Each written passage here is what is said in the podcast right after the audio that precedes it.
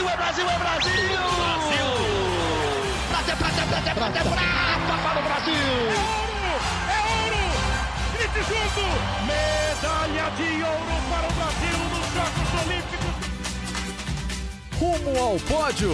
Saudações olímpicas! Este é o Rumo ao Pódio, podcast de esportes olímpicos da Globo. Eu sou Marcel Merguizo estou aqui nos estúdios da TV Globo em São Paulo. Hoje, segunda-feira, 14 de agosto de 2023, quando faltam 346 dias para o início dos Jogos Olímpicos de Paris em 2024. Também faltam 67 dias para o início dos Jogos Pan-Americanos de Santiago, no Chile. Nesta semana, novamente ao meu lado está ele, Guilherme Costa. Tudo bom, Gui? Fala, Marcel. Bom dia, boa tarde, boa noite para todo mundo ligado no Rumo ao Pódio. Uma semana diferente, acho que teve menos coisa do que tinha tido nas últimas semanas, mas mesmo assim tem muita coisa para comentar. Mundial de skate, é, Liga, Liga Street. League de skate, Mundial de ciclismo, é, tá rolando Mundial de vela em andamento Sim. e vão vir mais campeonatos mundiais pela frente. Eu acho que as ondas ondas de Tiahupo lá, ou de Chopo. Eu fiquei tão contente que alguém falou Chopo na transmissão. Eu falei, caraca, eu achava que eu errava essa pronúncia sempre. Eu falo Tahiti. Da... Onde é Tahiti. É? No Tahiti. Tá Polinésia Francesa. Polinésia Francesa. Tem é um milhões de apelidos, Não, nomes para falar. E é né? muito maluco, porque a Polinésia Francesa, eles estão é, atrás da gente no fuso horário.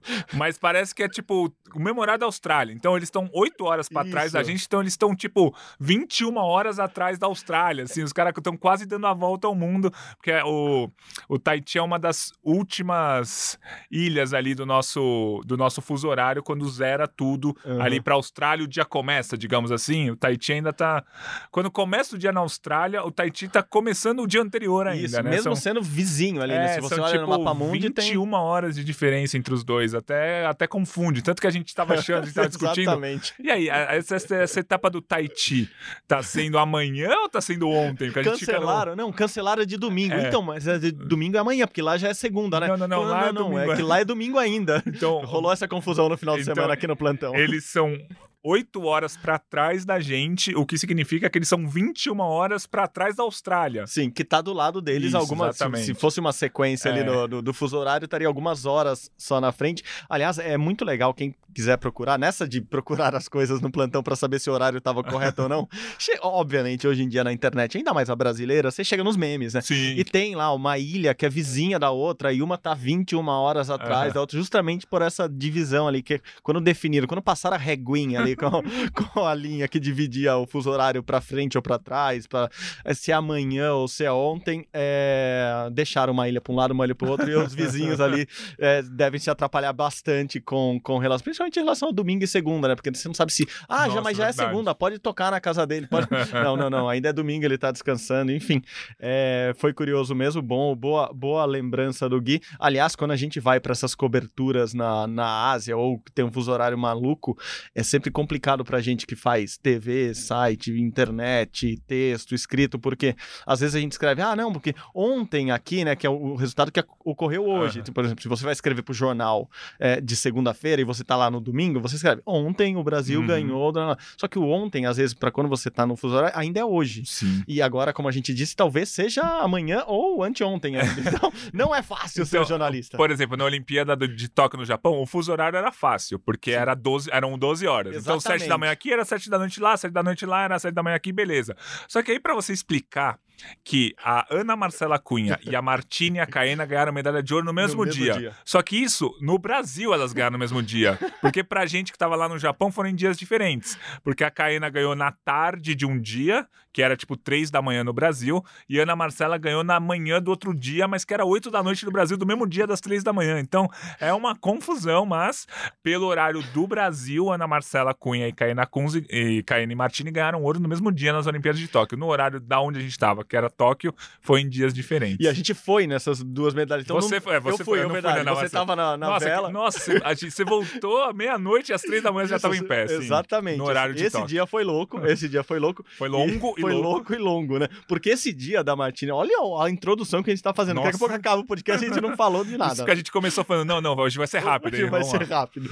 O, nesse dia, Gui, porque o, a medalha da Martina e da Caena, na verdade, atrasou, ah, atrasou um, dia, um dia. Porque sim, a gente sim, foi, foi até E- lá não em vento. não teve vento, igual não teve onda agora no Tahiti, Aham. não teve vento naquele dia, a gente foi até lá, fez as reportagens que a gente precisava fazer, mas a gente voltou sem resultado nenhum na mão. Sim. E daí no outro dia a gente voltou de novo pra lá, ficou até muito tarde, porque foi o dia da medalha delas, foi o dia da medalha do Thiago Braz que a gente assistiu Isso, da Medalha do Alisson também, do que foi de manhãzinha. Teve o futebol passando pra final, tudo ao mesmo tempo. e a gente fazendo a cobertura lá, assistindo algumas coisas na TV. Gravando na- podcast, sendo expulso ia da falar, sala. A gente que... Ah, não, pô, que gente- o que acontecia lá em Tóquio? A gente, a gente gravava o podcast normalmente entre 11 da noite, uma da manhã, que era o horário que a gente tinha disponível.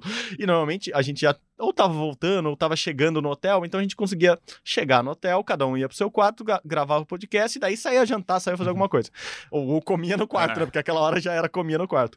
E, e nesse dia a gente resolveu gravar lá, né? No, na, sala sede, é. na sala de imprensa da vela. Só que assim, a galera tinha passado o dia inteiro na vela, tomando sol na cabeça. tava todo mundo querendo ir embora e tinha dois loucos gritando lá na sala de imprensa ainda. E aí, vamos, gente, vamos acabar, vamos acabar. E a gente lá gravando, gravando. E foi o melhor dia do Brasil na Olimpíada, Foi. porque teve a, a medalha do Alisson, a medalha de ouro da vela, é, o Thiago Braz ganhando medalha, o boxe garantindo medalha, o futebol ganhou do México e foi pra final. Tudo isso no mesmo dia, a gente ia comentar tudo no, no podcast. Botamos no podcast voltamos, e lá era super bonito, né? Porque a gente saía de Enoshima, que é uma ilha lá, uma pontinha ali perto de Tóquio, é, carro, uma estradinha, assim, passava perto pelo- do, do Monte Fuji. Era o único lugar que dava é pra ver bem, assim, o Monte Fuji. A gente passava razoavelmente perto.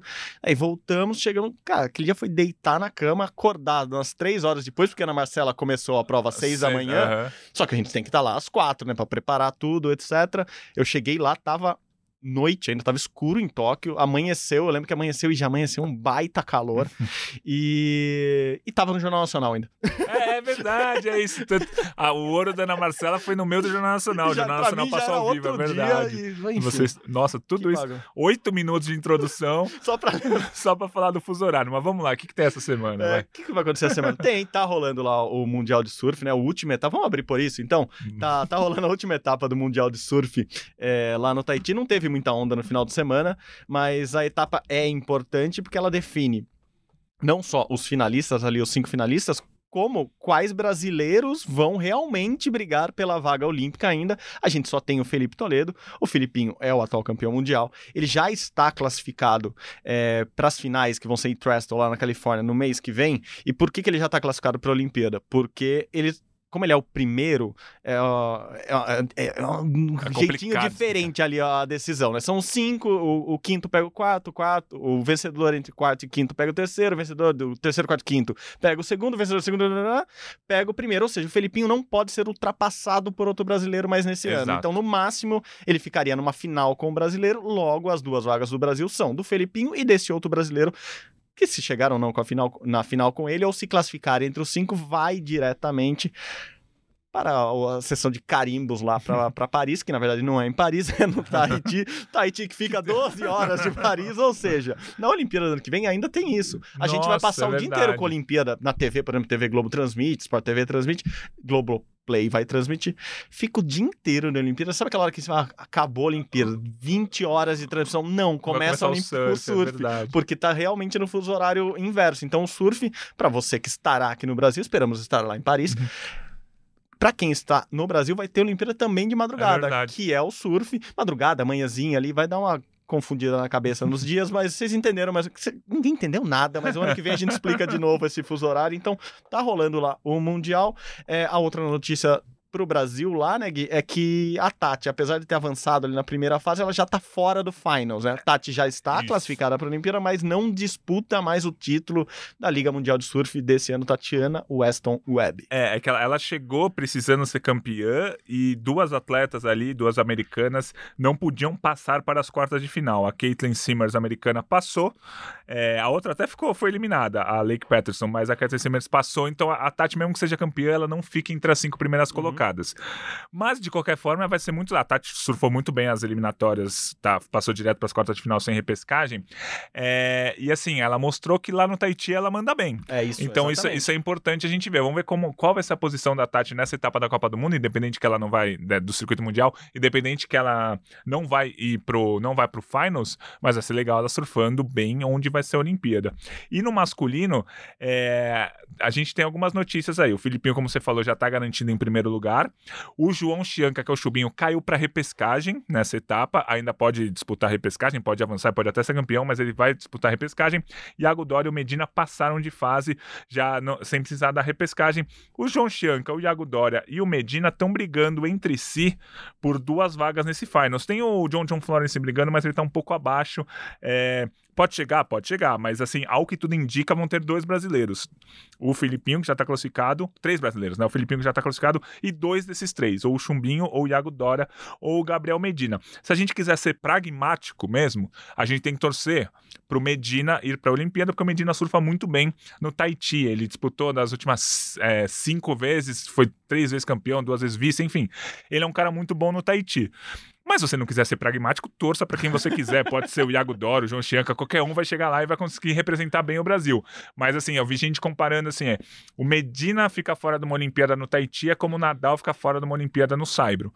Lembrando que a Olimpíada de Paris vai ser no, é no Saibro, de Roland Garros. E o Nadal pode ficar de fora pode porque o ranking tá, ele tá muito tempo parado, ele tá, tá bem abaixo do ranking. E tem muito espanhol no ranking Exato. mundial de tênis, como sempre. Então... Ele não estar ali entre os dois, três melhores espanhóis vai complicar a vida dele. É isso, mas tá no regulamento. O Medina tem que ser um dos dois brasileiros brasileiro. Se ele não for, não vai pra Olimpíada. Paciência, azar dele, a gente vai ser representado por outro atleta. Vamos ver o que vai acontecer. Semana que vem a gente vai ter a resposta já Sim. de quem são os dois brasileiros. Perfeito. Você falou do John John assim como Medina, foi muito bem já nesse começo de, de disputas lá no Tahiti. Eu acho que são os dois caras que, que tem tudo para brigar ali. O Kelly Slater era um gênio lá, uhum. ganhou muitas vezes, mas Kelly Slater, como sabemos, está já no fim de carreira, não está nem lá. É, ele não pegou a, vaga. As vagas dos Estados Unidos é do Griffin Colapinto e do John John Flores, são os Exato. dois classificados. O John John tá muito bem, ele compete muito bem, então possivelmente será um grande competidor, um dos principais rivais dos Lá brasileiros na Olimpíada, na Olimpíada ano que vem.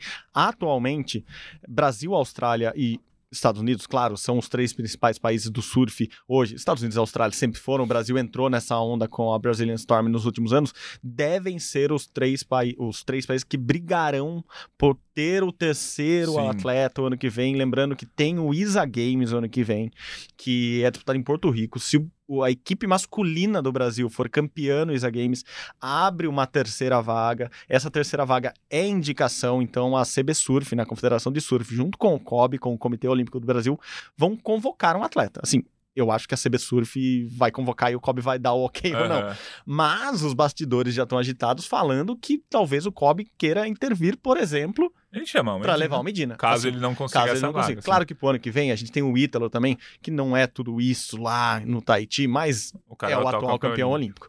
Então pode ter uma briga de bastidor ainda maior. Eu acho que quem conseguir esse título pro Brasil, se o Brasil for campeão no ISA Games, deve ser o cara mais favorecido. Aquela história do conseguiu Sim, a vaga, é. talvez seja ele.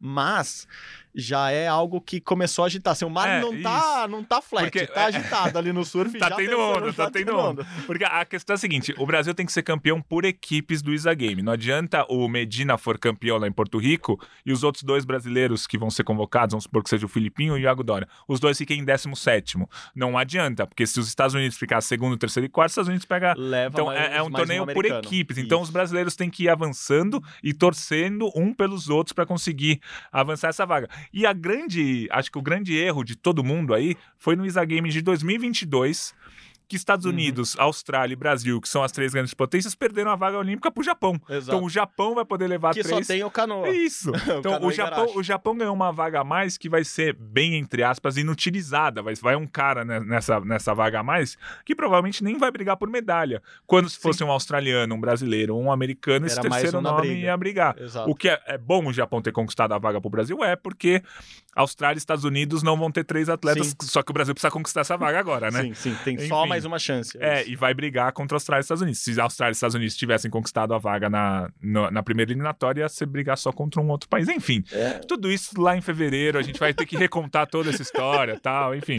Mas o Brasil pode ter três atletas, mas vai ser difícil, mas vamos ver o que vai acontecer. Boa, boa. E eu acho que além do Canoa, outro país que já garantiu um surfista lá foi a Itália com o Fioravante, que tá muito bem também nessa temporada. Sim. Então é mais um pra briga ali. A gente fala muito, a gente falou muito isso já em Tóquio, né, Gui? É, só pra arredondar o finalmente aqui do surf.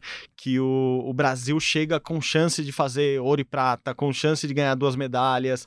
É, se tiver três, talvez. Mas assim, tem uma galera muito forte Sim. no sul. Não é que assim, a gente domina um negócio sem adversários. Falei, o John John vai muito bem no Tahiti. O Fioravante foi bem esse ano. Os australianos estão muito bem na temporada. Claro que o Felipinho é o melhor surfista da atualidade hoje em dia e que o Medina provavelmente é o melhor em alto nível hoje Uhum.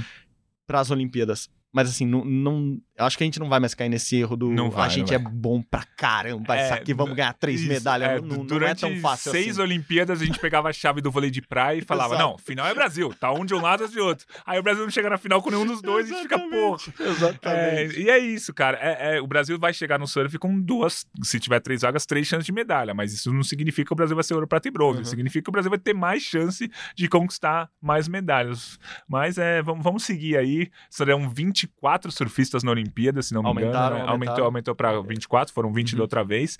É, deve ter uma primeira fase com vários surfistas, devem ser seis baterias de quatro, provavelmente. Aí passam os dois melhores, o resto vai para repescagem, depois tem oitavas, quartas, semifinal. É, tudo isso deve ser realizado, sei lá, em dois, três dias. Não sei como é que vai ser a janela. A janela da Olimpíada é grande É, pensa- pra ter, né? Mas assim, precisa ver quando que vai ter onda. Pensando exatamente sobre isso, eu falei que ia terminar o surf, eu gostamos do assunto hoje. É, por exemplo, a Olimpíada do ano que vem acaba dia 11 de agosto, ou seja, Hoje. seria três dias atrás, dois dias atrás. Hoje é três três dias. Hoje é. é três No dias. Tahiti é quatro. É, é. então, depende. Nesse cálculo já me atrapalhei agora. Mas assim, é exatamente, a janela do Tahiti vai ser exatamente quando é organizada é, as Olimpíadas. Então, teoricamente, as melhores ondas, eles escolhem justamente o, o melhor período ali de, de ondas. Mas, por exemplo, nesse final de semana a gente ficou dois dias sem ondas. E É verdade. na sexta-feira, as ondas estavam ótimas. Pra primeira fase. é Pra isso. primeira fase, tá beleza. Daí, sábado, domingo, provavelmente segunda, terça, tá- sabe, três dias. E, por- e na Olimpíada a gente sabe, só tem 15 dias. A janela Uhum. não é eterna, É. assim, não é tão grande. Então, vamos. vamos é difícil saber também exato, com exatidão o que vai acontecer no Tahiti, o tamanho das ondas. Em Tóquio, eles tiveram que resolver a Olimpíada. Chegou uma hora que não tinha É, onda, ele- aí vamos, É, gente. eles voltaram um dia até a Olimpíada, ia ser, o surf ia ter no quarto dia da Olimpíada essa disputa da medalha de ouro, eles voltaram pro terceiro, Uhum. porque eles fizeram os cálculos e falaram, ó, a partir do quarto vai ter menos E onda já ainda. tava ruim. E já Já tava ruim. tava já ruim. tava umas ondinhas bem, bem, bem brains, né? e agora a gente vai ter que es- esperar pra sentir como vai ser no Tahiti. E isso também é a explicação. Claro que a França quis que fosse um território Aham. ultramarino. A França tá batendo muito nessa tecla que tem. A França é mundial, Uhum. tem, tem, sabe, tem aqui do nosso lado, tem na América do Sul, tem na Ásia. A França, enfim, a gente sabe historicamente o problema Uhum. disso, mas É. a França quer mostrar também que tem esse poder todo e, claro, jogou lá pro Tahiti, que é o melhor lugar para ter onda na França. Ah, e eu já me perguntei isso, ah, por que não foi em Biarritz? Biarritz organizou Uhum. etapas de, de Mundial de Surf até há poucos anos atrás. E Biarritz é, algum- sabe, fica algumas horas de Paris, é para ir de carro a Biarritz. E, e eles decidiram não fazer lá, porque nesta época das Olimpíadas, as Olimpíadas são julho, começo de agosto, é o verão lá, Ah, é lá na Europa, lá em Biarritz. Assim, tem zero onda. Assim, zero onda é exagero, gente. Tem muito pouca onda, não dá pra realizar. o- Tanto que os campeonatos mundiais nunca foram nessa época. Normalmente no surf, assim, normalmente muito generalizando, as etapas são no inverno do país, que as ondas são melhores, etc. E, e não daria pra fazer ali perto da França, por isso que eles foram lá pro Tahiti, do outro lado do mundo, onde tem ondas boas nessa época. Então acho que explica um pouco também por que, que a Olimpíada está sendo organizada lá no Tahiti, no surf, e não vai ser lá perto mesmo, na França, não vai ser na Europa, não vai ser, por exemplo, em Biarritz, que é, que é um point famosíssimo Uhum. de surf pro, pro mundo inteiro, enfim. Uma bela resumindo, é explicação. isso, é. é isso, gente. Até amanhã, acabou o nosso tempo. Não, tô brincando.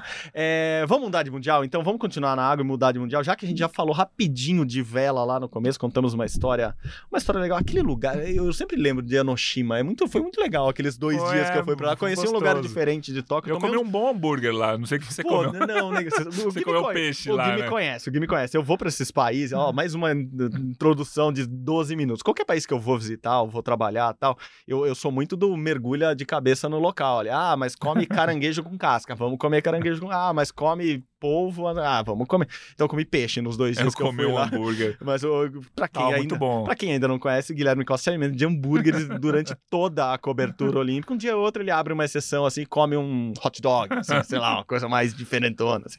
Mas eu comi. Não, ia falar do sorvete. Tinha um sorvetinho, eu acho que eu tomar esse Ah, é sorvete coloridinho. Eu- Você que falou, não tomei, mas eu lembro é você bom, falando. Nossa, é bom. porque Você tava um voltou falando do sorvete. Ah, porque foi no dia anterior mesmo, porque a gente ficou horas esperando lá no E sol. não- E nada, nada, nada, ia no sorvetinho. Geladinho, né? pra dar aquela segurada no calor e na fome.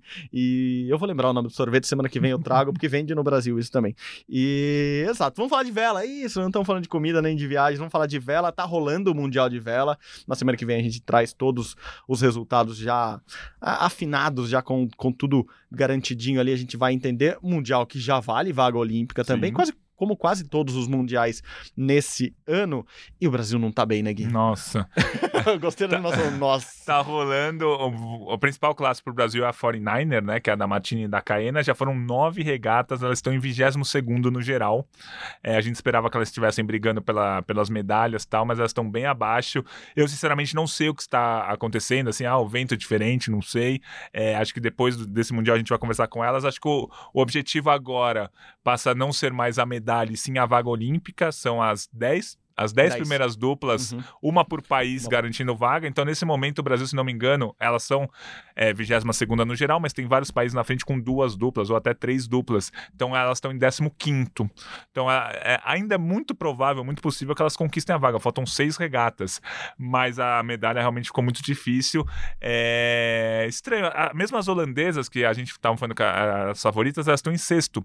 E as líderes são as suecas que venceram quase todas as regatas. E as suecas, a gente sabia que era uma dupla dupla forte e tal, mas a gente não tava dando muita bola para elas. Enfim, tá um mundial bem diferente lá. Vamos torcer agora pela vaga olímpica. Nas outras classes, por enquanto, o destaque brasileiro é o Bruno Lobo, da Kite Surf. Primeiro dia já foi realizado. Ele está entre os primeiros colocados, ele, se não me engano, 11 primeiro lugar. Tá brigando para uma vaga olímpica. Quem sabe daqui a se ganhar um pouco mais, galgar posições, até para brigar por um pódio. Foram quatro regatas, mas a Kite Surf tem outras regras, são mais de 20 regatas, enfim é, uma nova classe, mas que a gente tem um cara que está brigando entre os melhores. Ele já tinha sido quinto colocado é, no evento teste lá em, em junho em Marseille, onde vão ser realizados os Jogos Olímpicos. Então, é, por enquanto, esse é o nosso, é o nosso panorama no Mundial de Vela. Se, se acabasse hoje, nenhum brasileiro estaria classificado para a Olimpíada, o que é preocupante, né? A vela do Brasil sempre é muito tradicional, é o esporte que mais medalhas de ouro trouxe, mas acho que é melhor a gente fazer um balanço do Mundial na semana que vem. Aí, porque vai que a gente faz um balanço aqui que tá tudo ruim, o Brasil ganha tudo, a gente. Não, e então... principalmente falando de Martini e, e, e Caena, que são muito regulares, a gente sempre fala disso uhum. aqui a Martina e a Caena não são as melhores quando tá uma tempestade no vento extremo, não são as melhores quando não tem vento, mas elas são muito regulares nessa faixa inteira, que vai do, do 0 ao 10, elas são muito boas ali, do 1 uhum. ao 9. Uhum. Assim, então, é muito provável que elas melhorem essa colocação. Elas são muito boas ali na reta final mesmo. Sim. Elas têm muita experiência, elas se conhecem muito bem, conhecem o mundo muito bem. A Martini é uma baita atleta, ela lê muito bem vento e correnteza. Então, sempre há esperança que elas vão melhorar. O problema é, Uh, na vela é um acúmulo de pontos, né? Então uhum. não adianta, você não adianta chegar em último na última rodada uhum. e não, não tem ó, ó, aquela, aquele prêmio do, dos programas da Xuxa antigamente. Não vale mil na a última, última prova vale mil, daí as outras provas valiam cinco não, pontos. A última prova não. vale dois, as outras valem um. Então só, não, só vale o dobro. Fazer, a é. medal race, né? A, a, corrida das medalhas, ali a prova das medalhas, a última, só, só vale o dobro. Uhum. Então, dá para muita coisa acontecer, mas normalmente as três primeiras colocadas ali, ou as cinco primeiras, acabam ficando com as medalhas. Eu sempre confio na Martina e na Caena, por isso que eu tô falando. O histórico delas é muito bom, elas não costumam ir mal, é, a não ser que alguma coisa muito errada tenha acontecido na preparação ou na aclimatação, uhum. ou esteja acontecendo com elas que a gente não sabe, como a gente disse aqui, elas, elas se isolam muito bem também uhum. nesses períodos, então a gente tem pouca informação. É, a gente conta melhor, mas eu não duvido que elas fiquem com uma dessas dez vagas. É, eu, acho, que, que essa briga uhum. vai ficar com elas. Talvez elas nem fiquem entre as 10 primeiras, mas como tem duas uhum. vagas, é uma vaga tem mais de um país ali na, nas primeiras colocações. Se há uma boa notícia, é essa. A grande concorrente delas, a, o barco holandês, bem, não, é. não, tá tão, não tá tão bem ainda. Ah, e se não ganhar, e se ficar, e se não, não vão para a Olimpíada, não vão tentar o trio olímpico? Vão. Assim, a, a, tem uma segunda chance já logo de cara agora, que é os Jogos Pan-Americanos de Santiago, né? São Aliás, duas vagas o Pan. Isso. Então, as chances delas ficarem isso. primeiro e segundo, tem uma dupla argentina, tem um barco argentino muito bom que é, sempre briga isso, com elas. provavelmente talvez pegue a vaga agora pelo Exato. Mundial, mas, mas não tem um terceiro barco para brigar aqui. Exatamente. A não ser que tenha as americanas, não sei, depende, depende de quem que, conseguir que, a vaga. É. Aliás, a gente pode falar disso. Tem notícias do PAN recentes, assim, falando uhum. de, de, de, muita gente indo para lá, mas eu vou aproveitar mais um parênteses muito pequeno. Vou mandar um abraço pro Greg, que mandou uma mensagem muito legal no Twitter. Uhum. Fala, eu vou ler o nome inteiro dele aqui. Greg Manzan. Manzanares, Greg, eu sei que você uhum. escuta a gente sempre, por isso estou tentando acertar seu nome. Cara, mandou textão, assim, Muito legal, bom. elogiando e falando que a gente é companhia dele. E daí ele, quando eu li a mensagem, agora desculpas ao vivo e pra todo mundo aqui, eu li a mensagem dele e ele falava assim: ah, falem mais do PAN, das vagas do PAN, não Ah, sei o que lá. tá, tá. Eu, não, vamos falar daí. Ele falou, não, mas vocês já falaram, vocês já leram meu pensamento, já- porque eu tinha respondido uma mensagem que era antiga, então desculpas aqui públicas para o Greg. Então mandem mensagens pra gente que a gente lê e, e até traz pro programa. Falando isso, tem a vaga do PAN, assim, que deve Sim. ficar com E elas. tem uma terceira chance. Caso dê tudo Exato. errado nesse Mundial e tudo errado no PAN, tem um muita ano- coisa errada tem um dar. ano que vem um, um pré-olímpico repescagem que eles chamam, que são mais três vagas disputadas só entre os barcos que não conseguiram as vagas antes. Então, assim, acho que a vaga olímpica, claro, é melhor conquistar nesse Mundial pra ficar tranquila, mas mesmo. ainda tem, tem outra chance, enfim. É, eu acho que vale um balanço da vela na, na semana que vem, mas as coisas não estão tão boas. Espero que na semana que vem a gente volte e fale, nossa, foram melhores, viu? A gente- Crescemos. E daí a gente pode falar assim, a gente avisou que tinha como elas melhorarem. Mas é exatamente isso. Voltamos àquele assunto de, um- de uns dois, três, quatro, cinco podcasts atrás, que foi as estrelas do Brasil não estão no melhor ano da É vida isso. delas. Né? Assim, um 2023 muito mais complicado do que Sim. 2022 e preocupante, porque as estrelas do Brasil não estão rendendo o que a gente espera delas, provavelmente o que elas esperam é, delas próprias e assim, é com calma, ainda é um ano pré-olímpico, Uhum. a coisa tem que dar certo no ano que vem, mas não é um ano bom, assim, a gente tá Sim. vendo e pelas contas já estão avançando e o Brasil não deve repetir o número de medalhas é, como foi o ano passado, que bateu recorde, que igualou um recorde pré-Olimpíada do Rio, que tinha muito investimento e a gente tava todo ano ganhando muita coisa. Esse ano vai ser um ano bem mais complicado, né, Guess? Sim, Acho que isso a gente certeza, pode- é. começa a garantir já em agosto. É né? isso, é. A gente até falou na semana passada, o Brasil esse ano tem seis medalhas em campeonatos mundiais. Eu imaginei que tivesse o Brasil com umas nove nesse momento, principalmente com essa da vela que muito provavelmente já não vai vir, que eu tava contando também. É, o Brasil tá com seis, mas vai chegar ali, eu imagino, umas 17, 18, porque tem o ginástica, tem o surf, tem o skate, tem o atletismo, que a gente vai falar daqui a pouco, tem a canoagem, é, tem outros, outras modalidades que o Brasil pode surpreender, que tem o Mundial de Hipismo, tem o Mundial de Wrestling, tem o Mundial de Levantamento de Peso, enfim. Acho que no final das contas o Brasil vai chegar a 16, 17 medalhas, mas vão faltar as medalhas das nossas estrelas. Mayra Guiar, Rafaela Silva, Bruno Fratos, é, a, a Caena, a Ana Marcela Cunha, que são nossas estrelas e não medalharam nos campeonatos mundiais desse ano, mas acho que isso a gente vai debatendo durante os próximos programas e ver que vai que a gente tá errado e a Rebeca ganha seis ouros no Campeonato Mundial de Ginástica. Aí eu, O famoso peguem esse episódio, colem na parede do vestiário e preguem lá e falam: olha aqui o que estão falando da gente no Brasil.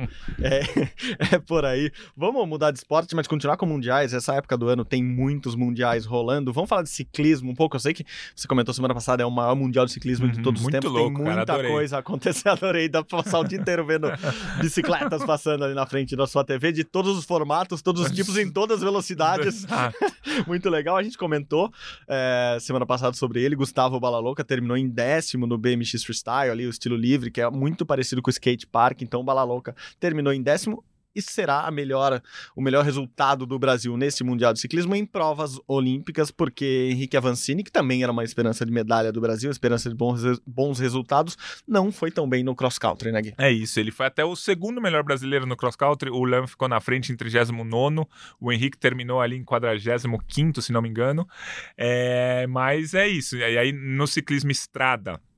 Que é aquela prova longa, no masculino durou mais de seis horas. O Nicolas Sessler abandonou, não conseguiu terminar. No feminino, a Tota Magalhães, a Vitória Tota Magalhães, não conseguiu terminar a prova também, né? É, não, não terminou.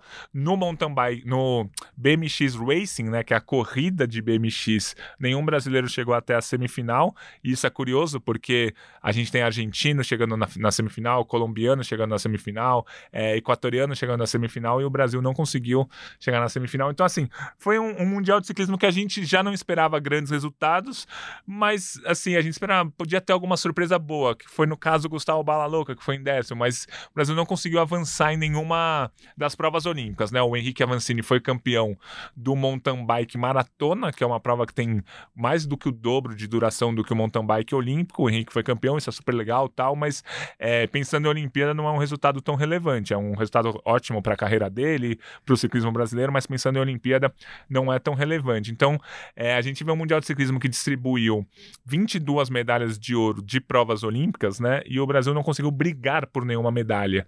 É um Mundial grande, né? E o Brasil nem sequer consegue brigar. É, então, a gente vê que o Brasil ainda não é uma potência olímpica, né? A gente sempre fala que o Brasil ainda não é, talvez seja daqui a 4, 8, 12 anos, mas não é porque tem esportes que são grandes e que o Brasil não consegue brigar por medalha, que é o caso do ciclismo. Então, que o ciclismo, se você pegar todas as potências, ah, a Grã-Bretanha é boa no ciclismo, Japão, China, Estados Unidos. A China, que não é tão boa, ganha medalha. Uhum. Estados Unidos ganha medalha, Alemanha ganha medalha, França é grande potência. A França fez ouro, prata e bronze no BMX Racing. Os caras tinham, na final do BMX, são oito ciclistas, eles tinham cinco nessa final dos oito, entendeu?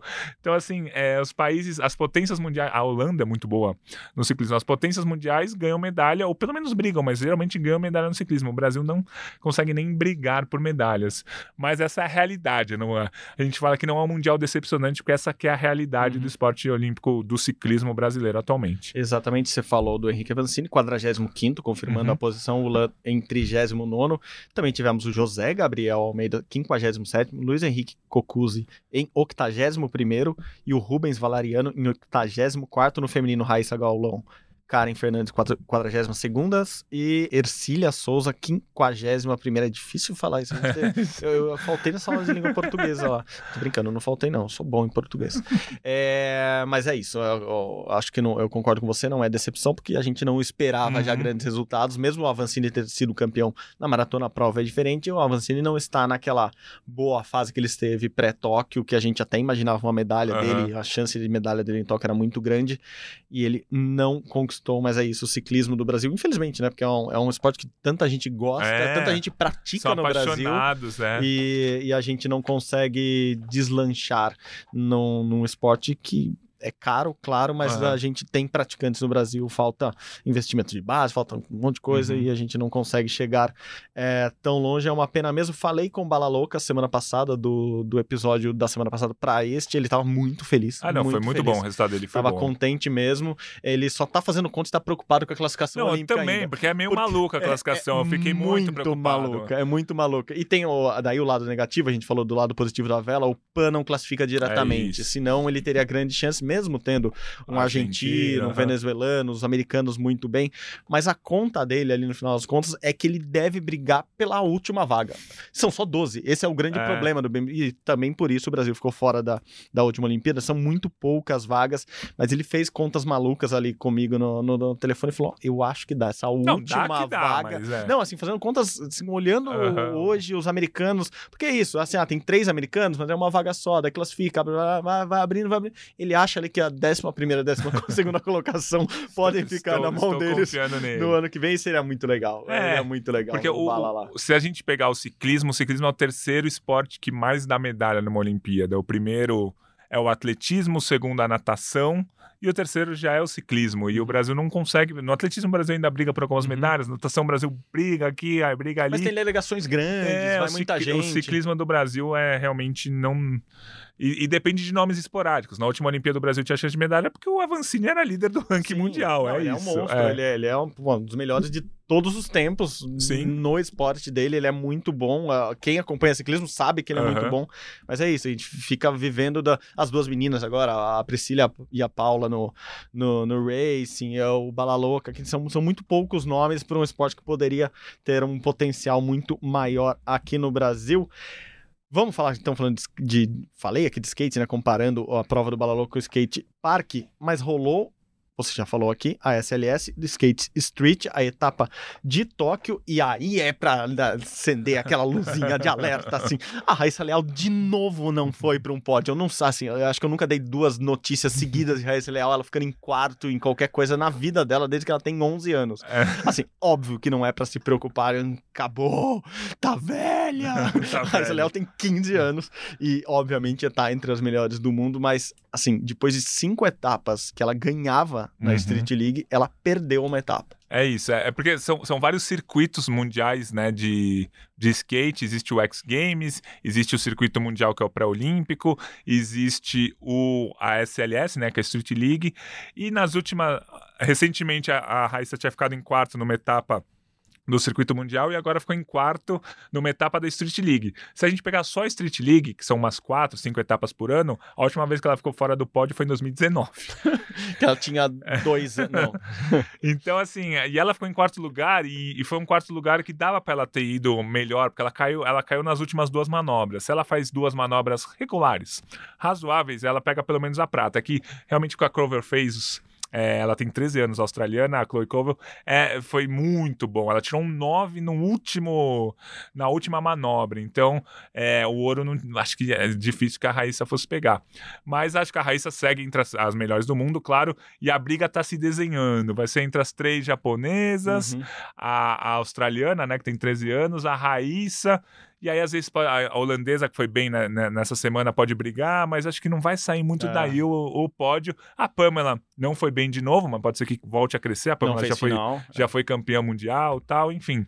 Mas eu não vou dizer que é preocupante, é sempre legal ver a Raíssa ganhando. Mas, assim, ela ficou em quarto, mas ela segue sendo a melhor do mundo, assim, sem dúvidas. Ela precisa perder muita competição para deixar de ser a melhor, porque ela é a atual líder do ranking, atual campeã mundial, atual campeã da Street League, é atual campeã do Deal Tour, enfim, né? é, campeã de quase tudo. E, e o que me olhando agora, obviamente nunca vou torcer para uma japonesa ou uma criança australiana cair do não, skate. Não, imagina. Mas, mas a, a, Chloe me parece muito a trajetória da Raíssa é, no ciclo passado. Assim, é a, uma menina que faz umas coisas uhum. diferentes, é pequenininha, é magrinha, mas já tá competindo ali, começou a chegar à final, começou a pegar pó, de repente ela ganhou a primeira Street League. É. E ela só tem 13 anos. A gente sabe que esse, esse saltinho uhum. do 13 para 14 vai ser fundamental para ela, porque ela vai ganhar um pouco de força, de confiança, as manobras dela, é, que já são olhadas de uma maneira diferente, hoje o juiz já olha e dá um 9 para ela. A gente uhum. sabe, eles até brincam lá do clube dos 9, porque é muito difícil chegar na nota 9. E a, e a Chloe me parece assim, é uma raicinha, sabe? É a raiz australiana, até porque ela tem aquele australiana típica, assim, do, uhum. do cabelinho loiro, compli, comprido. Então, eu acho que criou-se um monstrinho aí que vai ser o concorrente da Raíssa. E as japonesas são cinco, hum. seis japonesas que qualquer uma delas pode chegar entre as três ali. Então, vamos combinar. A, vamos combinar. A, não, a australiana segue o que a Raíssa fez no ciclo Ganha passado e fica com a prata Lindo. e a Raíssa é ouro na Olimpíada. Lindo. Acho que a gente fecha Assina isso. onde isso aqui? É, já, o Japão pra... briga pelo bronze lá, bota todo mundo brigando pelo bronze Exato. e acabou. Ganha. Não, o Japão já tem grande chance de ganhar o ouro no masculino. É. Aliás, ganhou nessa, nesse final Ou de semana. Todas as japonesas empatar empatarem, elas ficam com três bronzes, se elas quiserem. Pode e o Brasil Pra com... quem não lembra, na Olimpíada pode ter esse. Eh, não tem desempate, na maioria dos esportes uhum. não tem esse empatou. Três bronzes, vai lá, fabrica mais um, tira, tira o, cópia. O mundial, de o mundial de Natação agora, os 200 peito feminino, se não me engano, foi, teve uma campeã e três ficaram com a prata. Aí Isso. não teve bronze, Isso. mas três ficaram com a prata. E pode ter alguns esportes que não, às vezes não tem a prata, né? Empata todo mundo ali no bronze. Eu vou lembrar, tem um esporte que acontece isso. Qual que é? Não, não. Não, por exemplo, se empatar dois com ouro, não tem a prata. Isso, exato. Então, o, por daí exemplo, não tem a prata e daí tem o bronze. Isso, 50 metros livre. Olha, olha que os americanos são inteligentes. Abrindo um parênteses aqui. Olimpíada de Sydney Pouco 2000. parênteses hoje. Olimpíada de Sydney 2000, 50 metros livre da natação. Dois americanos empataram em primeiro lugar. Era o Gary Hall Jr. e o Anthony Irving. Os dois empataram em primeiro. Aí os Estados Unidos ganharam dois ouros numa mesma prova. Você pega Gênios. o quadro de medalhas lá, os Estados Unidos com dois Nem ouros. Podia. E aí não teve prata, né? E aí o outro cara ficou com bronze. Mas numa prova os caras ganharam dois ouros. Então a gente começa a pensar, nossa, sei lá, faltou uma prova para acabar a Olimpíada, ah, já garantiu a primeira posição no quadro. Não. não Se dois caras empatarem, os caras podem ganhar dois Se ouros. Se forem os Estados Unidos, Imagina. é melhor não duvidar é, que alguma exatamente. coisa pode acontecer. Eu tô brincando que eles combinaram, mas eles realmente terminaram empatados, então teve dois ouros. Exatamente. Então você pega o quadro de medalhas lá das Olimpíadas de Sydney, nos Estados Unidos teve dois ouros na mesma prova. Enfim. Uhum, perfeito. Fecha Hall Jr., filho de Gary Hall, também outro, não pelo nome, mas outro famosíssimo nadador americano. Você falou de Sidney, tá cheio de digressões Nossa. aqui. Não fala em Sidney nesse podcast. Isso que a porque... gente ia fazer rápido o é, podcast hoje. Tá... É, não vai acontecer igual o Sidney, a gente ficar sem hora. A gente olhando não, aqui, não, Martini não. Caena, Raíssa Leal, não, não. É, é surf, que assim... todo mundo todos esses esportes que a gente falou até agora são candidatíssimos sim. ao ouro no ano que vem. Sim, sim. Não, eu acho que ganhar sete ouros que nem foi em Tóquio é muito difícil, mesmo se as estrelas estivessem bem. Mas eu acho que ali entre cinco e seis ouros o Brasil ganha. A, abrindo outro parênteses, rolou os Jogos Universitários. Ah, é, lá na China agora. E o Brasil terminou com seis pratas e sete bronzes, Eu sem vi, nenhum ouro. Eu vi, eu vi. E aí estão chamando de Universidney, de Universiade. Resumidamente é isso. Enfim, fecha parênteses. O Brasil não vai zerar em ouros na Olimpíada do ano que vem. Vai conquistar, sim. Podem confiar. Alguns. Boa, Não recorde, mas alguns. boa. 24 anos já ganhando ouro em toda a Olimpíada, não, não, não vai ser agora, né? É, não, é porque eu vi hoje que Istambul meio que garantiu a, a inscrição para ser a Olimpíada de 2036. Eu não sei porque eu lembrei disso agora, mas Ah. a gente estava falando É aqui. interessante. E daí é. eu vim ler aqui quais, quais eram as próximas Olimpíadas. Vocês sabem muito bem, Paris ano que vem, depois Los Angeles 28, 32 é na Austrália, né? Não é numa cidade específica ali, é Brisbane a Olimpíada, mas envolve mais cidades. E agora tem candidatura meio que oficial de Istambul, Turquia, entrando com, com peso ali. As outras, fui até procurar aqui, outras candidaturas até agora meio que confirmadas: Indonésia e Guadalajara, no México. Que fez um pan espetacular, mas eu não imagino uma Olimpíada em Guadalajara. É estive lá, cidade muito legal, festa, tudo bacana, mas não tem É. cara de Olimpíada Eu, em eu- Guadalajara. nossa, eu gente. fiquei 55 É, dias lá, você porque eu fiquei morou lá, né? Você consegue imaginar a Não Olimpíada dá, lá? não dá. É uma cidade ok. maravilhosa, mas, não dá. ok, eu acho que Istambul tá mais e imagina-se que vai ser uma Olimpíada ou na África, tem um papo que Uhum. os africanos estão querendo se unificar numa candidatura ali, o Egito parecia que ia ser a mais forte, porque sabemos nunca houve uma Olimpíada no, no continente africano, vai, vai haver agora em Senegal a Olimpíada da Juventude, pela primeira vez o- o- os Jogos Olímpicos vão para a África, então fala-se muito na, na África como sede, mas a Ásia está se movimentando ali, porque a gente está tendo uma sequência aqui, uma Olimpíada na Europa, uma na América, depois Uhum. vamos lá para a Oceania, então a Ásia ficaria muito tempo, e a Ásia que basicamente concentra quase todas as competições do mundo. Sim. Porque ou é em Budapeste, ou é no Azerbaijão, ou é em Istambul, ou é em alguma cidade Ou, da, ou, da ou. Oriente Médio ali. Catar, Então, Abu Dhabi. Eu é não isso. duvido desse Qatar, mas enfim, era só esse parênteses que eu queria fazer agora.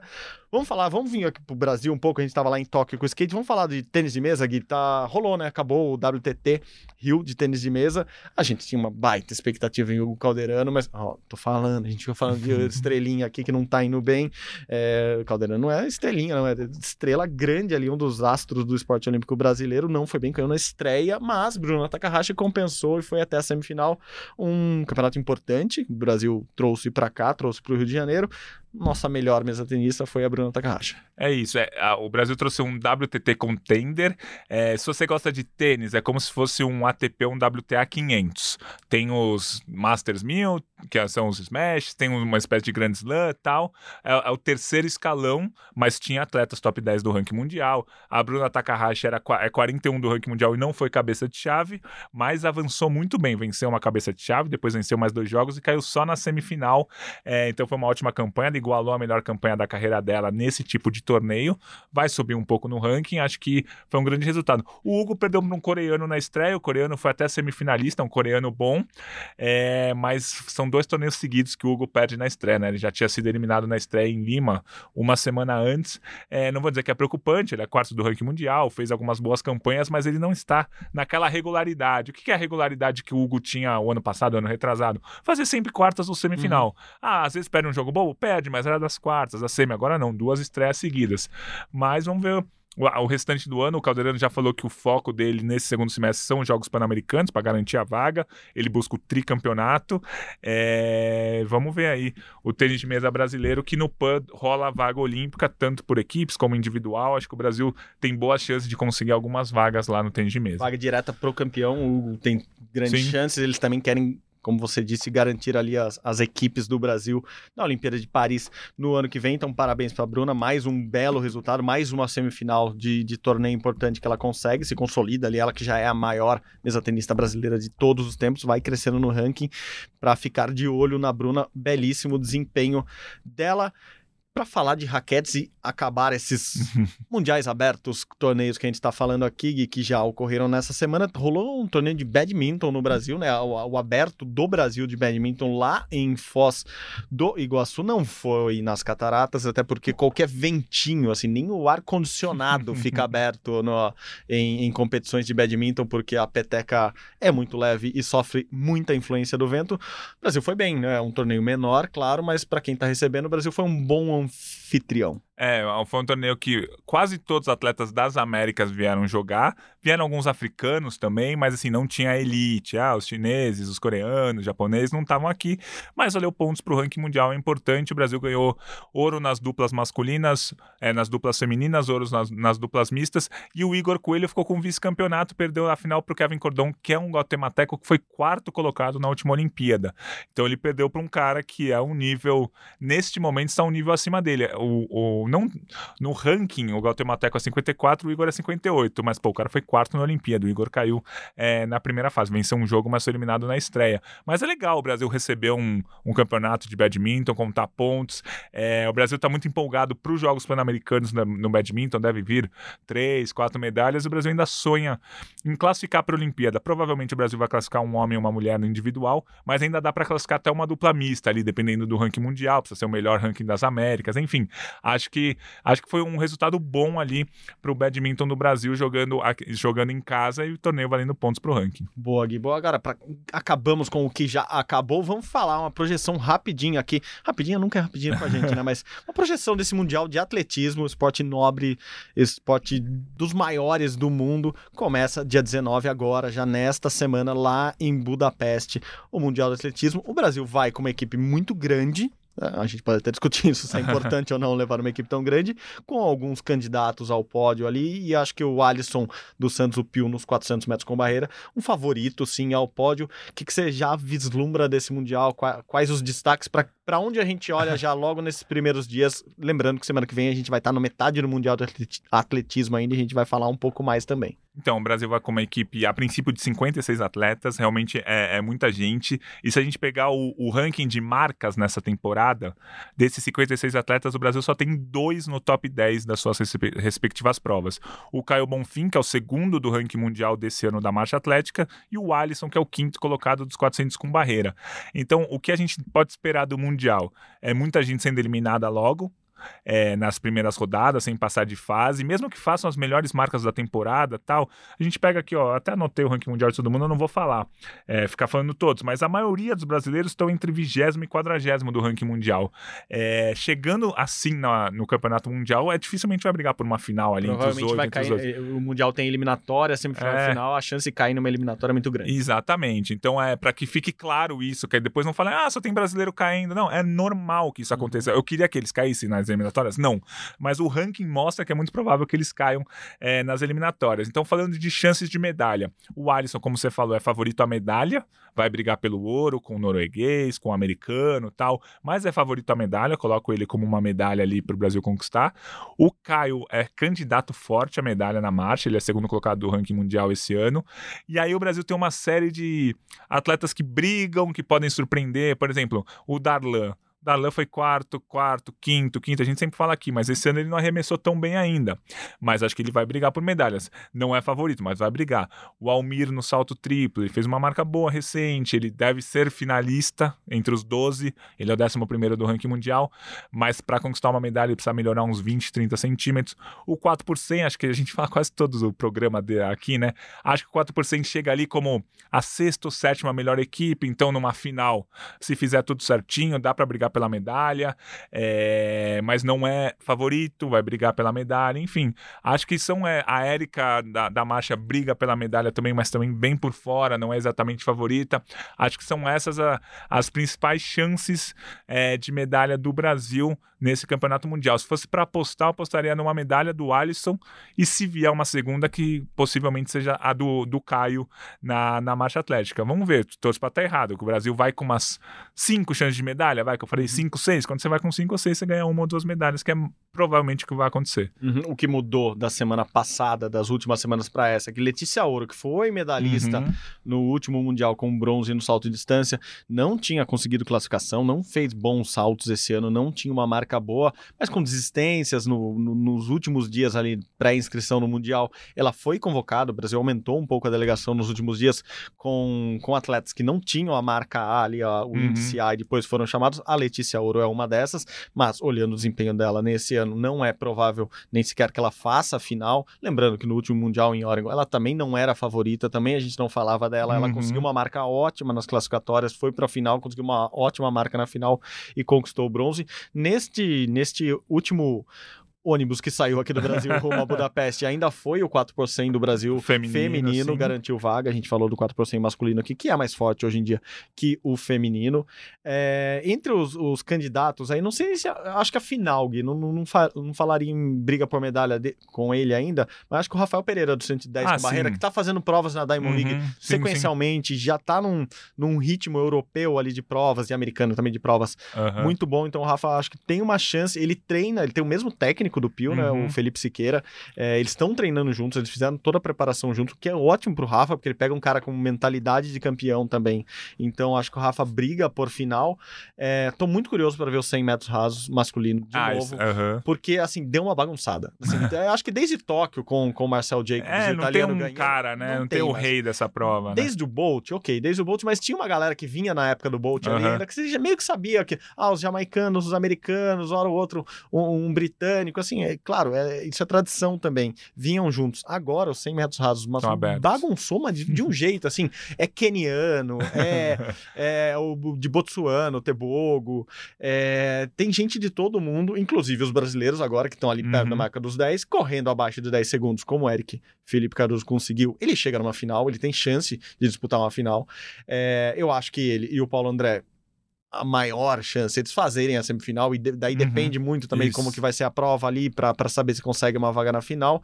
É, e a notícia também outra da semana passada para essa, que lembra que a gente falou muito aqui, falou até com o Eric que o, o, o glorioso atleta Isamadi Ah, Asinga de Suriname tinha batido o recorde é, sul-americano do Robson Caetano, que durava 35 anos já. Inclusive fez o, o melhor tempo do mundo, o recorde mundial sub-20 é dele.